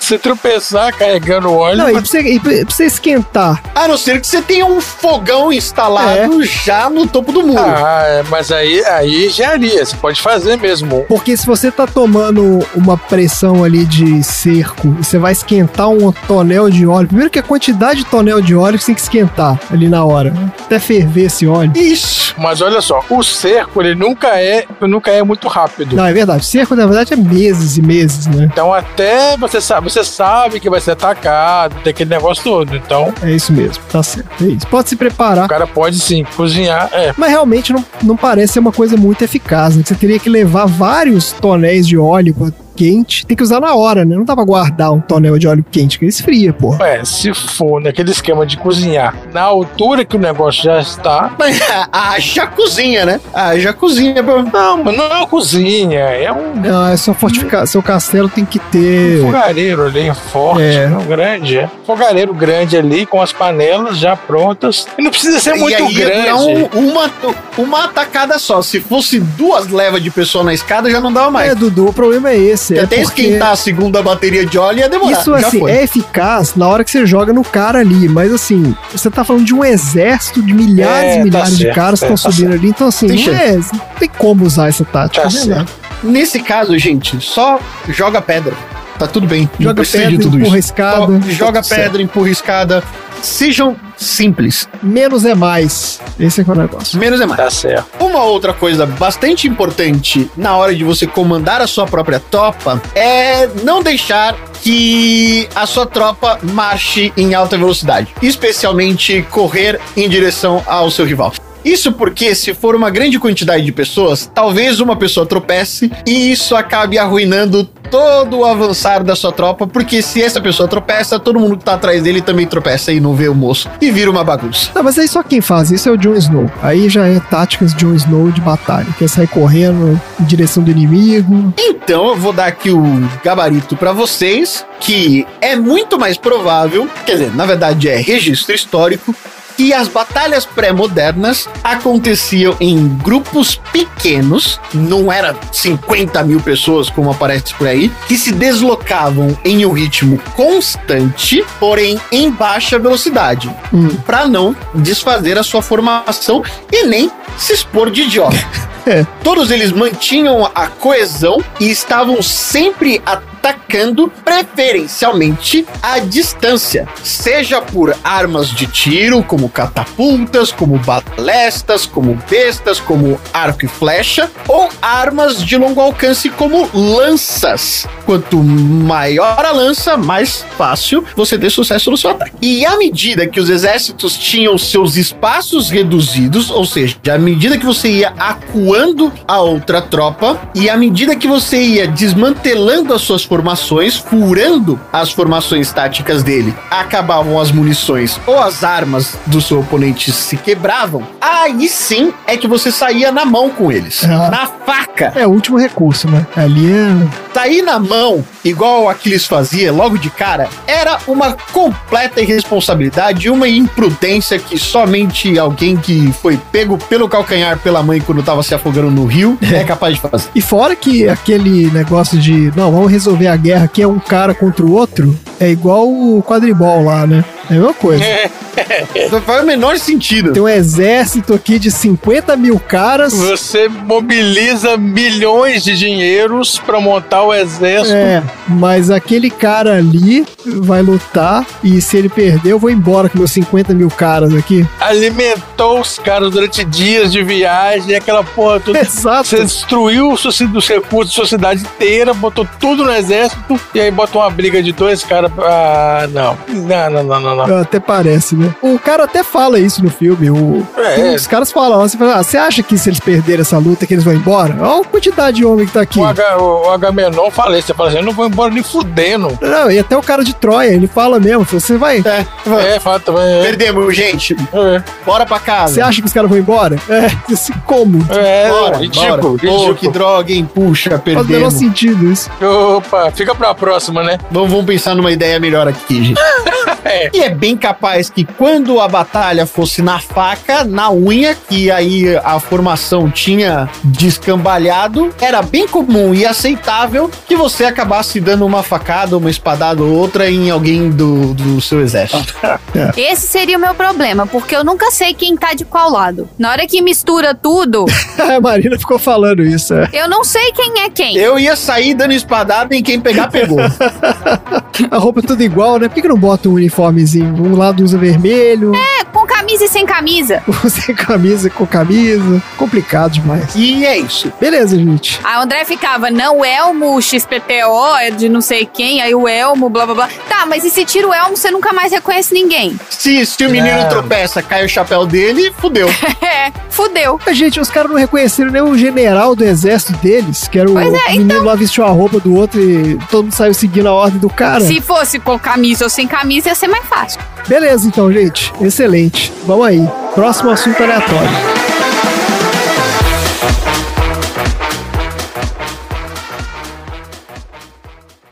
Vamos resolver esta guerra à moda antiga. Seu melhor guerreiro contra o meu.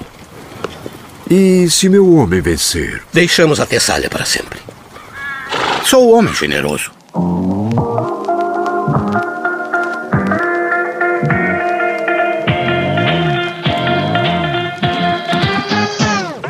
Dudu, qual é o seu assunto aleatório da semana? Eu vou falar do cavalo de Troia. Ué? A operação. Ah, olha aí, ó o plot twist. Ah, tinha que ter o plot twist. Conta aí então, Operação Cavalo de Troia. Já que a pergunta era a mesma, o assunto não é o mesmo. Então, olha só. Lançado em 1984 em Barcelona por Juan José Benítez López, a saga Operação Cavalo de Troia é um fenômeno editorial com mais de 9 milhões de exemplares vendidos. Eita. A saga narra uma operação das Forças Aéreas dos Estados Unidos chamada de Operação Cavalo de Troia, com o objetivo de comprovar a existência de Jesus Cristo. Ah, meu Deus do céu. Para isso, utilizando novas tecnologias de física quântica, um major Pronto. e um piloto voltam para o ano 30 da era cristã e presenciam vários fatos ocorridos na Bíblia Sagrada.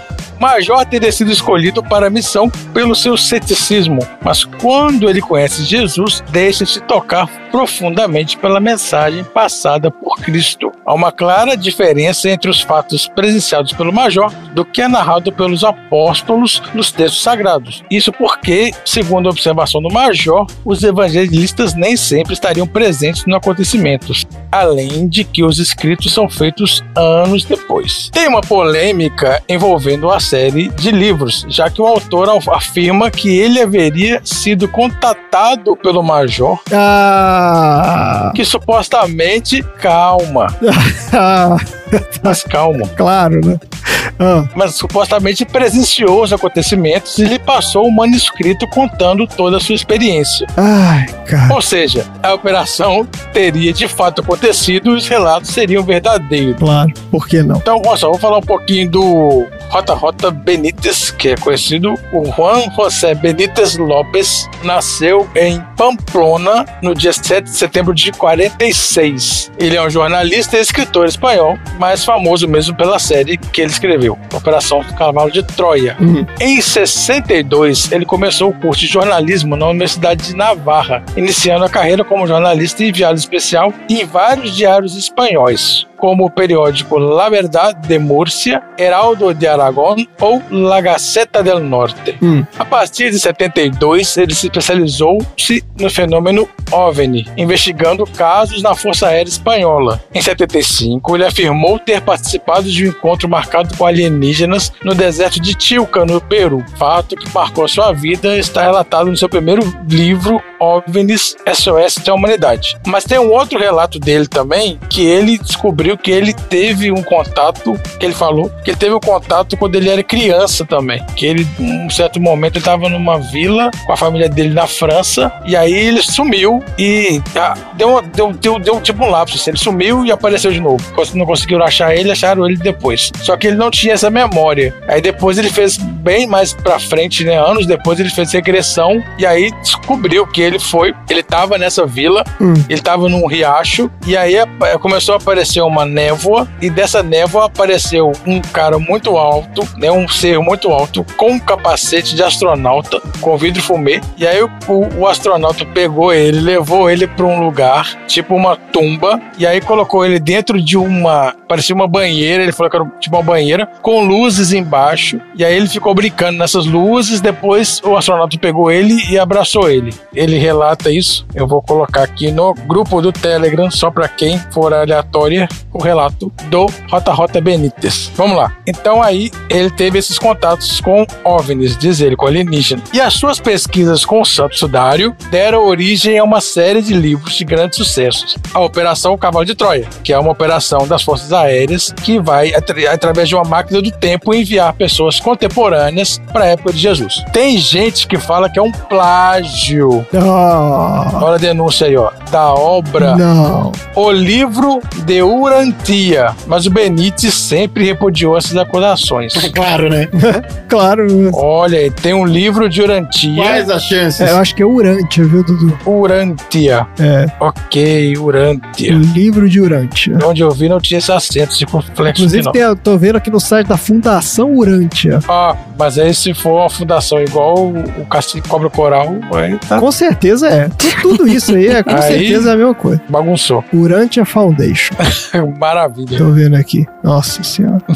Ah, Vamos lá. O Benítez também produziu documentários de televisão, conferências, artigos de imprensa, entrevistas que abordam os supostos fenômenos de OVNIs. Em 92, ele di- dirigiu um curso de caráter universitário em El Escorial sobre questões extraterrestres, gerando controvérsias entre a comunidade científica espanhola, não. que acusou ele de falta de rigor e ser totalmente acientífico por atribuir causas extra- extraterrestres a fenômenos explicados anteriormente sem necessidade de intervenções alienígenas. Maluquice. Maluco.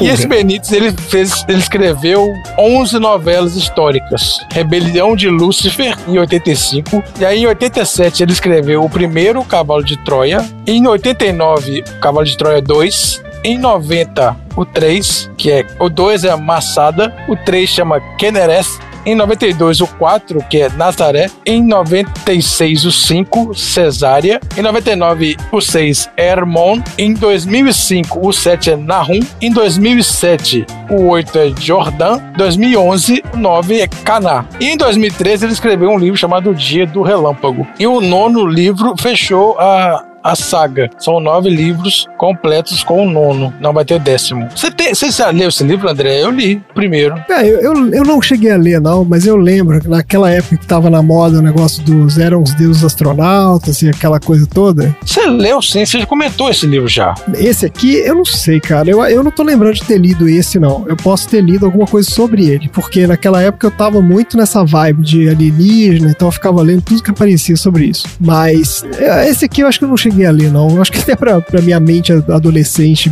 bizarra já era muito doido. Eu li o primeiro, mas aí o segundo eu não consegui terminar. É. Ele é muito detalhista. É. Muito. É tipo, tipo Tolkien detalhista. tipo Tolkien. Assim, é loucura. É, é. Tipo Tolkien detalhe- de detalhe. Tipo José de Alencar. É, é, mas é assim, ele escreve a, narra a narrativa e toda a página tem as notas do Major. E as notas são todas voltadas para a parte científica. Então tem, tem um momento histórico Aham. e depois tem a parte é, científica da operação, que ele fala de várias coisas, de física, de física quântica e da viagem do tempo. Aham. E várias coisas que aconteceram ali para ele chegar naquele momento. Então, olha só. No primeiro no volume, ele mostra os temponautas, que são o Major e o seu piloto, a bordo da nave Berço, voltando no tempo para provar a existência de Jesus. A obra tem uma riqueza de detalhes impressionante. Acho que isso que foi que atraiu o público. Hum. E essa operação militar teria sido realizada no ano de 73 em solo israelense a mando da Força Aérea Americana. E tudo teria começado na década de 60, paralelamente à corrida espacial. Isso na história, né? Hum. Aí a obra apresenta detalhes técnicos tanto de física quântica quanto engenharia espacial que levaram ao desenvolvimento tecnológico e toda a preparação da pesquisa para realizar a, a viagem no tempo. E igual, por exemplo, os caras aprenderam aramaico e estudaram a geografia local antes de viajar para lá. Hum. No primeiro livro, ele encontra diversos personagens bíblicos, além de Jesus, como Lázaro, Maria Madalena e os apóstolos. No segundo livro, tem a última ceia. Ele narra a última ceia e, e mostra que muitas palavras do Jesus foram manipuladas e ignoradas pelos sucessores de São Pedro. E as aparições de Jesus depois da sua ressurreição foram mais numerosas que aquelas dos evangelhos, né, relatadas dos evangelhos. Hum. No terceiro volume, ele acompanha as aparições de Jesus junto com os discípulos na praia de Saidã. Mostra também a infância de Jesus, gosto pela música, desenho e animais. Jesus também assiste à morte do seu pai terreno, José, e é obrigado a assumir o posto de chefe da família. Só que assim, é muito detalhe que ele, que ele descreve. Então é muita loucura esses livros. É muita loucura. É muito É doideira. isso aí. Tanto na parte científica quanto na parte da história mesmo. É, Você sabe o que, que irrita muito? É porque assim, você vê que o cara, você falou aí, é super detalhado, o cara fez toda uma pesquisa e tal. E é, obviamente é uma obra de ficção muito bem feita, né? Sim. E o cara podia vender isso como obra de ficção, mas aí o filho da mãe vai lá e fala que não. Extrapola. Que na verdade ele recebeu esse texto. É a mesma coisa Extrapola. da porcaria do negócio da cientologia lá. É a mesma coisa. Esse cara é a mesma coisa. É, Só é. que ele não fez uma religião maluca é, em cima do troço. Mas é o mesmo princípio, cara. É um escritor de ficção científica que bola uma história. Pra que que ele faz isso, né? Pra que isso? É, então, é porque ele quer vender pra maluco, entendeu? Porque o cara sabe que vai formar uma seita lá de um monte de doido que vai acreditar nele. Não, mas não é assim. Mas assim, como obra de ficção, deve ser interessante. Eu não acho que deve ser. Sim, a né? parte de. Justamente a parte de, de- de descrição das notas do Major são interessantes. É, é, mas aí, pô, deixa claro que é uma obra de ficção o negócio. Aí o cara vem falar que não, que na verdade isso aí foi um contato que ele fez. Ah, vá. Aí é foda. né? É, aí é viagem. Aí não dá. Porque são nove livros. No quarto, ele relata a vida de Jesus dos 14 aos 26 anos, na aldeia de E Nazaré. é outra maluquice também, porque olha só. Pois é, eu sei que é. Porque não tem eh, registro Relato, histórico de porra nenhuma. Então o cara pode escrever o que ele quiser lá e vai falar que Isso. Jesus era assim, entendeu? E é uma questão de você Exatamente. Então, assim, é óbvio que é uma obra de ficção, pô. Aí o cara vai falar que, ah, cara, que raiva que me dá isso. Calma, você tá nervoso aí. Fico nervoso. Calma, André. No que você tá no quarto livro ainda, faltam, Porra, faltam, faltam faltam cinco. Vai até o nono? Caramba, Faltam vamos cinco embora então, vai. Qual é? No quinto, ele parte para Cesária com o objetivo de conhecer pessoalmente o Pôncio Pilatos É. para entender melhor a personalidade do homem que julgou e mudou o rumo dos acontecimentos para sempre. No 6, o Major e o piloto dão um novo salto temporal na Palestina de agosto do ano 25, no tempo e no lugar que começou a pregação de Jesus. Aí ele relata que o Cristo teria aparecido após a sua morte também para centenas de pessoas em 19 ocasiões. Hum. No sétimo, ele descreve que a Virgem Maria e o Judas tinham dificuldades em entender a missão de Jesus na Terra e esperavam que ele libertasse o povo judeu dos romanos. Também fala sobre João Batista e a sua visão de um Deus mais vingativo que o pregado por Jesus. Jesus era, falava mais de um Deus mais paz e amor. Hum. E, e, é, no- acho que no primeiro livro ele fala o Jesus sabia que o cara vinha do futuro. Não sei o que, tinha umas Ah, conversas, claro. ele conversa com Jesus, esses negócios. Era o Henrique Cristo que tava lá. Meu pai! Ó Pai, eterno e inefável, A aventura vivida à beira do Rio Jordão, no oitavo volume, diz aqui que é surpreendente.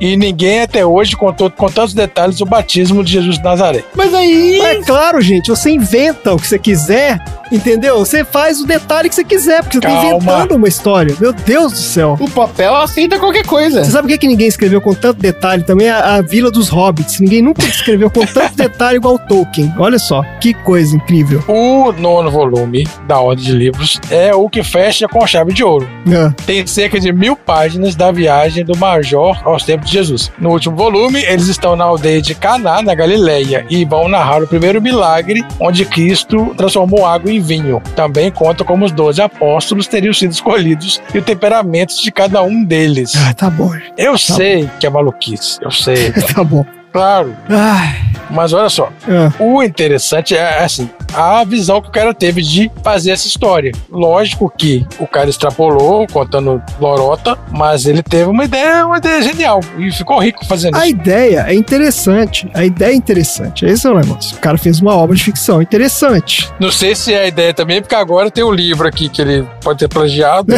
Ainda tem isso, né? de Quer dizer, pode ter- agora no final pode das cair por contas, terra. Né? pode nunca ter tido ideia porra nenhuma, né? O cara só leu outro livro lá e fez igual. Você achou esse livro aqui? Esse Urante? Achei em PDF. Olha só, em PDF. É, porque isso aí Meu é uma Deus seita, uma religião maluca também. Tem os livros aí pra você baixar e ler tudo. Ó, eu- tem um livro interessante de verdade, porque é um pesquisador, sobre a vida de Jesus baseado nos costumes da época. O livro chama Zelota, A Vida e Época de Jesus de Nazaré. Certo. Esse foi um historiador e ele falou o seguinte: se Jesus tiver existido, e ele fala que tem muita evidência de que realmente existiu alguém lá que tinha essas características e tal, Claro. quem que teria sido esse cara? E aí ele faz uma pesquisa histórica baseada nos documentos da época. Ele meio que sai deduzindo e ele fala assim: ó, pode ter sido assim. Bom, é, Provavelmente ele, os seguidores dele eram esse tipo de pessoa. Provavelmente foi essa cena que aconteceu lá no templo e tal. Isso. Ele faz pesquisa histórica extrapolando um pouquinho. Isso, mas ele no momento nenhum ele afirma, tipo assim, ó, foi isso que aconteceu e que eu vi, um cara veio aqui e me falou, entendeu? É, Não, e claro. certamente ele vai falar que o cara Claro. provavelmente não era louro, dos olhos azuis, branco. Da- É, não, isso é o básico, claro, exatamente. E ele fala, inclusive, do papel de Jesus como revolucionário na época, que ele era visto pelos romanos como um baderneiro, entendeu? Por isso esse cara aqui Isso. seria Claro. perseguido pelos romanos porque ele era um baderneiro, tava lá é, criando confusão no meio da rua, entendeu? Comunista. É.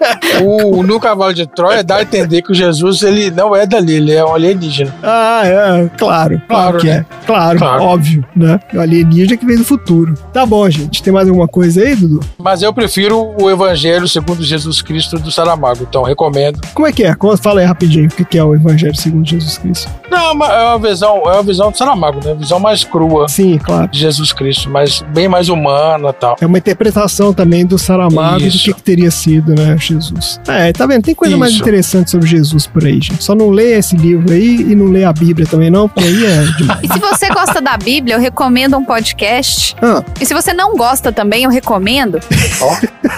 que é o Bíblia para Laicos. ah, Eles leem a Bíblia e interpretam a Bíblia literalmente. Uh, tá louco. Não, hein? Não é, uma, não é um podcast religioso, é da galera do Minuto de Silêncio, do Roberto e do Caco. Então, se vocês têm curiosidade rádio, eles contam várias das, das grandes histórias famosas da Bíblia, eles vão lendo e vão falando, ó, se alguém falou isso, tá mentindo, porque o que tá escrito é blá, blá, blá, blá, blá, blá, blá. Então é muito interessante esse podcast. Eu, eu, eu, eu queria recomendar, eles têm uma temporada já no ar, devem voltar pra uma segunda temporada já já. Beleza, tá ótimo então, gente. Vamos então pro próximo assunto aleatório.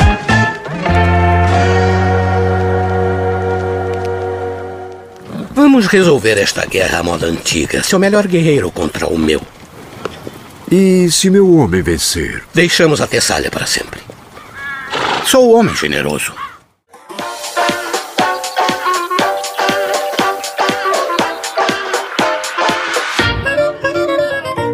Vamos lá, Marina. Qual é o assunto aleatório da semana? Nós vamos falar do que hoje? Vamos falar do cavalo de Troia. Olha aí, mais uma Olha vez. aí, o cavalo de Troia. Jesus veio do futuro. Quem mais? Já sabemos essa. Eu quero falar do cavalo de Troia, mas do cavalo de Troia que as pessoas ainda não entendem se ele é um malware ou se ele é um vírus de computador.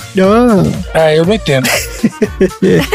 Na verdade, o cavalo de Troia ele é um malware. É isso aí. E o nome dele foi inspirado na lenda da Grécia Antiga, que a gente assistiu no filme. Diferente dos vírus, os cavalos de Troia eles não se replicam automaticamente para infectar outros arquivos e computadores. Ao invés disso, ele é o, o cavalo de madeira em si. Ele que leva os outros softwares maliciosos escondidos e disfarçando o objetivo desses outros softwares. isso. Os cavalos de Troia sobrevivem permanecendo ocultos. Eles podem ficar quietinhos no computador de todo mundo, coletando as informações, ou configurando algumas brechas na sua segurança, ou podem estar simplesmente tomando o controle da sua máquina. Tipo, chega uma hora que tomou o controle da sua máquina e impede que você acesse. Existem várias situações de sequestro, né? De computadores em empresas. A gente já ouviu falar do ransomware. Ransomware. É isso aí. É isso aí. É a última moda agora. Dos Hanson?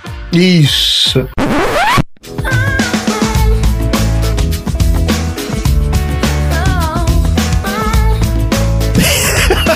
Ransomware. Basicamente, O cara fica tocando a música do Hanson até você. É. Basicamente, o Cavalo de Troia, então, é um programa que é malicioso, mas que finge ser inofensivo. Pra fazer com que as pessoas baixem. Assim como no filme, né? Eles achavam que o cavalo era um cavalo inofensivo e levaram pra dentro da de Troia. Eles são famosos por serem os primeiros tipos de malwares existentes no, né, de computador. Em 1974, os primeiros foram identificados e um ano depois, o primeiro cavalo de Troia verdadeiro, entre aspas, foi descoberto em ação. Então, assim, eles já tinham registros de alguns malwares, mas em 1975 foi identificado o primeiro enquanto estava funcionando. Era um programa que chamava Animal Pervade.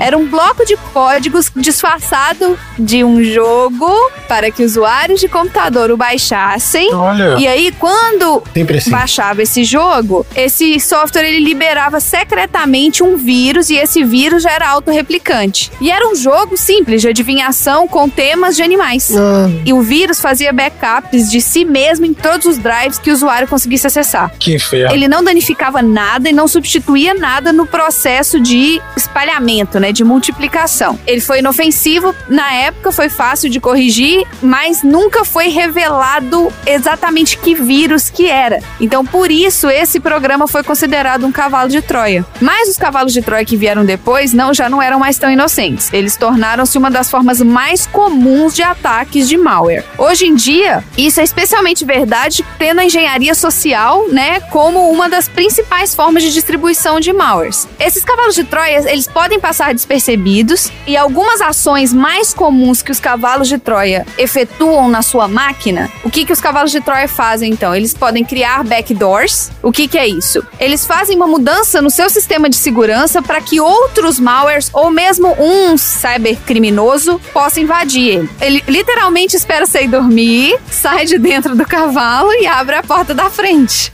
Ele também faz espionagem. Alguns cavalos de Troia são essencialmente spywares, projetados para guardar até que alguém acesse as suas contas online ou insira, por exemplo, dados de cartão de crédito. E aí, assim que essa pessoa acessa o cartão de crédito e digita a senha, ele, esse software ele manda para a pessoa que está espionando as senhas e todos os dados do, do dono do computador, né? Do dono da máquina. é isso aí. Ele também pode transformar o seu computador em um zumbi. Nossa. Ele pode usar o seu computador como um escravo escravo em uma rede que tá sob o controle desse, dessa pessoa que Isso. desenvolveu o programa. E não, não, e não conseguiram eliminar esse negócio tem anos, né? Esse negócio existe há anos. Continua existindo porque eles vão mudando, eles vão melhorando e as pessoas continuam clicando na porra do enlarge or penis. É, esse é que é o negócio, entendeu? É Mas isso. quem são eles que estão sempre. Ah, o hackers. Ó, isso aí, cara. Isso aí no, na, de- na Dark Web aí. Os caras vendem isso. Os caras, você pode comprar esses programas e você distribui, entendeu? Isso é tudo. O cara não precisa nem saber programar nada. Ele compra, isso tudo é vendido. É um comércio ilegal de software, entendeu? É aqueles e-mails que a gente vem recebendo aí de. Compra um helicóptero. Como é que é? Compra helicóptero. Então, mas olha só, um negócio que resolveu isso foi a caixa de spam. Eu não recebo esses e-mails malucos, não. Então, a caixa de spam, ela, ela ajuda muito, porque realmente É. a maioria dos e-mails vai pra lá. Mas é muito e-mail. O, seu, É. o nosso e-mail hoje, cara, a gente tá em tanta lista de tudo quanto é coisa. Você vive recebendo e-mail de tudo quanto é coisa aí. Não, não, é, eu vivo recebendo, mas eu, assim, eu vou, eu sou aquele cara que eu vou é, tirando também da lista, eu vou excluindo. Então, você é o cara que. Pra não receber esses e-mails. Então, tipo assim, eu recebo. E você já tá esperto, e você, você recebe um e-mail que você não espera receber, por exemplo, ah, não sei o que que é isso, você apaga. Ah, mas eu já recebi vários. Já recebi a sua conta no Itaú está desprotegida. Isso, direto Não, a gente sim, recebe isso. Ah, eu clica aqui isso resetar também. a sua senha da Netflix, E- entendeu? É isso aí, tudo isso. No meu e-mail pessoal, eu recebo mais ou menos uns 15 e-mails por dia mesmo. E assim, maioria inútil, né? maioria inútil, mas você já recebeu esses? Do tipo, clica aqui pra você. Ah, WhatsApp, Já, já. vírus do WhatsApp. É. Clica aqui É. pra você mudar sua senha do Sim. WhatsApp. Adorei as nossas fotos. Ih, aí direto. E o anexo do e-mail? Você recebe um e-mail com o Word anexo anexado, é. com um PDF anexado. Ah, não, esse aí eu não vejo, não. Esse aí eu não vejo, não. De vez em Tá quando chega aí uns. Ah, Tá louco. sua compra de cartão de crédito na loja tal. E você sabe que você não comprou nada lá. Então você vai Uhum. clicar. E se, e se não foi você, clique aqui. E se não foi você, clique aqui pra conferir, entendeu? É isso. Mas se você, se você já abriu o e-mail, você já pega ele ou você tem que Não, não. Não, normalmente é num link. clicar no arquivo? Normalmente você tem que clicar em alguma coisa. Ou você clica em algum link que tá no e-mail, ou no anexo que tá no e-mail. Abrir o e-mail não tem Me problema. falaram também que às vezes alguns sites que você abre, do site você recebe o vírus, pelo site. Tem como? Alguns sites, você, na hora que você abre, ele tá desprotegido. É diferente. É um site que ele não tá seguro, então ele pode. ele- você pode estar numa cópia do site, em vez de estar no site original. É, isso, tem isso, exatamente. Tem isso que é os spoofings, né? Que o cara cria um site. Não, mas é tipo assim, só do fato de você abrir o site, Não. você já pega um vírus, não pega, né? tem Não. como. Não, não. De abrir o site, não. existe. Você tem que baixar alguma coisa ou você tem que É, você clicar em alguma Tem que coisa. clicar, O você que tem que- é. Você pode entrar em algum site malicioso e se você clicar em algum link lá, pode ser que ele instale alguma coisa no seu browser. Isso é verdade. Mas não de entrar no site, entendeu? Ah, tá. Mas esses É. links malucos. Você não pode clicar em nada. Esse que é o negócio. E com o que, que um cavalo de Troia se parece? Um cavalo. Pode se parecer com qualquer coisa. Ah, ele tem uma orelhinha, um rabinho. Ele pode ser um jogo de computador, baixado de um site Certo. whatever. Aquele jogo que você mais quer É, de graça. de Ah, graça. Aquele é. jogo que custa Ah, 300 reais. Clica aqui pra baixar o. O filme que você mais quer também. Ou os cheat codes do jogo. Clique aqui pra Isso. baixar os cheat codes do jogo. Exatamente. Ou então aqueles arquivos MP3. Troia versão estendida. Clica aqui pra você É, assistir não, 40 não, não, minutos não, a mais de filme. Aí você, puta, cliquei. Do cachorro lambendo o corpo. Cachorro na meu cara. Vocês lembram daquele Steve Ar Irving, que era um cara que, que mexia com bicho e aí ele morreu, acho que morreu com uma, Com a raia? uma ferroada de uma raia, é? Ah, sim, sim, sim. Ah, lembro disso. Lembro disso. Falaram que foi filmado. Ah, Aí teve uma amiga minha, a gente estudava veterinária, ela- tinha uma amiga minha que foi baixar esse vídeo. Ah. E aí quando ela viu, era um filme pornô. ah meu filho. É claro, né? Os caras colocaram. Mano, o cara tinha acabado de morrer. Se foi só o filme pornô, ela deu sorte, porque pra Deu ser um sorte, desses vírus aí, um, Agradeça. Podia ser, né? Exatamente. um cavalo de Troia e tal, é, exatamente. Pois é. Podia ser qualquer coisa. E como que eu posso saber se eu fui contaminado por um cavalo de Troia? Como? No dia que seu dinheiro É sumir do banco. Ó, que isso. Acabou seu dinheiro. Confira os seus programas instalados. Os cavalos de Troia vão criar um backdoor para baixar outros programas. Então vale a pena você ir lá. Ah, você tem que ir naquele painel de controle e ficar vendo o que que tá lá? Você tem que ir no seu gerenciador de tarefas. Você tem que Isso. clicar lá no gerenciador de tarefas. Ixi, então peraí. Tô entrando agora pra ver. Gerenciador de atividades, do, é o Ctrl Alt Del que abre, que mostra todos os programas que estão funcionando. Ai. Isso, é, você tem que olhar os programas que estão rodando agora. Ele tem uma lista lá de aplicativos. Gerenciador tá, achei. Cliquei. Aí, clica nisso aí, ele vai te mostrar tudo que tá executando agora no seu computador. Tem o Word aberto aqui e o Edge. Tá de boa. Isso, porque se tiver aparecendo alguma coisa esquisita aí, que você não sabe o que é, tem boa chance de ser um, algum programinha desse. Não, não tem nada não. Tá É. de boa. Então, assim, isso é conferir os programas instalados no computador. Se você vê alguma coisa que não parece. tá muito esquisito, pode ser um cavalo de Troia ou um vírus. Presta atenção. Então ele vai estar ele vai tá sempre no gerenciador de tarefas. Se for alguma coisa que está rodando no momento no background, vai estar lá. Avalie o desempenho do seu computador. A maioria dos malwares são inteligentes o suficientes para tentar evitar de entupir o seu desktop com pop-up, igual era antigamente. Antigamente começava a abrir aquele monte de janelinha que você não sabia de onde estava vindo. É. Mas agora, você, se você perceber que as coisas estão ficando muito lentas, se está demorando demais para inicializar, olha no gerenciador de tarefas, na aba processos e vê se tem muita coisa funcionando. É o que o André trouxe também. Então, isso tem muito a ver com o desempenho do computador. Use um antivírus. Aí, é mais simples. É aí. óbvio, mas é sempre bom reforçar que a melhor forma de identificar isso e prevenir contaminações é um antivírus potente e confiável. Qual? Não fica usando só o antivírus gratuito, gente. Porque o antivírus gratuito, ele não tem toda a amplitude que um antivírus pago tem. Então, se algum antivírus quiser patrocinar a gente, estamos abertos aí a patrocínio. E como a gente pode evitar a contaminação por um cavalo de Troia? Preste atenção nos seus downloads. É isso. A primeira coisa que você precisa fazer é estar cuidadoso com as coisas que você baixa da internet e com as tentativas de phishing. Os malwares são conhecidos por se enfiarem nos marketplaces mais seguros e passam pelo sistema anti-spam. Para evitar a abertura dos portões, né, e convidar o inimigo para dentro de casa, como aconteceu na em Troia, procure pelos seguintes sinais de alerta. Tá bom demais para ser verdade? Há uma mensagem que tenta parecer pessoal, mas falta alguma coisa? Ela veio do nada? Ela foi enviada por um endereço de e-mail de domínio público? Gente, o Itaú não tem arroba gmail.com. Nem o Banco do Brasil tem arroba yahoo.com. Ou aqueles e-mails que é cheio de erros de português. Nossa. Os caras, sabe? Sim. Ah, sim, claro. Todos os erros tudo maluco. Esse e-mail conta com um elemento de urgência, ele tá te apressando. Ó, igual que o André falou. Clica agora. Tem que clicar agora. Identificamos uma compra de 10 mil dólares no seu cartão de crédito. Isso. Clique aqui se não foi você. É isso aí. Há coisas esquisitas ou erros de ortografia? É. O arquivo oferecido conta com uma extensão estranha? Você tá baixando um arquivo de outra empresa ou de um site de terceiro? No caso de um aplicativo, né, se você estiver baixando um aplicativo, um programa, esse programa foi lançado recentemente? Ou foi alguma coisa que foi lançada, tipo, alguns dias, algumas horas atrás? Se qualquer uma dessas opções que eu falei forem verdadeiras, então há uma grande chance de algum cybercriminoso estar querendo pegar você. Ou melhor, tá querendo usar o seu computador. Porque assim, a gente não tem dinheiro suficiente para eles sequestrarem o nosso computador, mas eles podem, por exemplo, usar o nosso IP para fazer um crime. E, e esse crime ser rastreado para nossa máquina. Evite arquivos e mídias, e mídias pirateadas.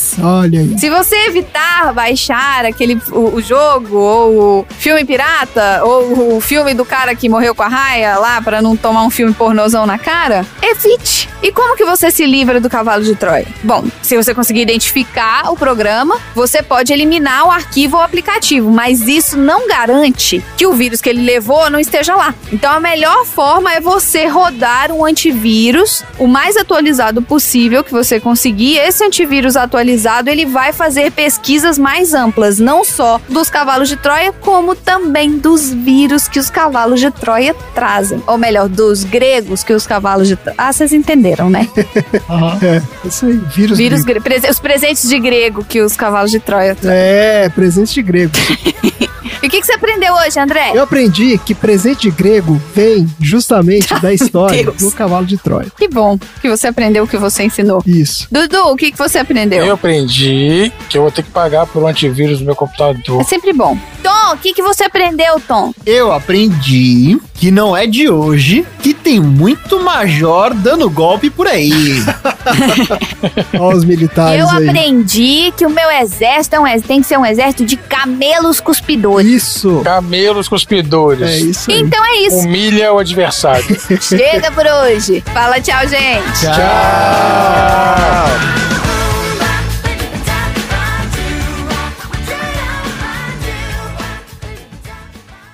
Fim da sessão.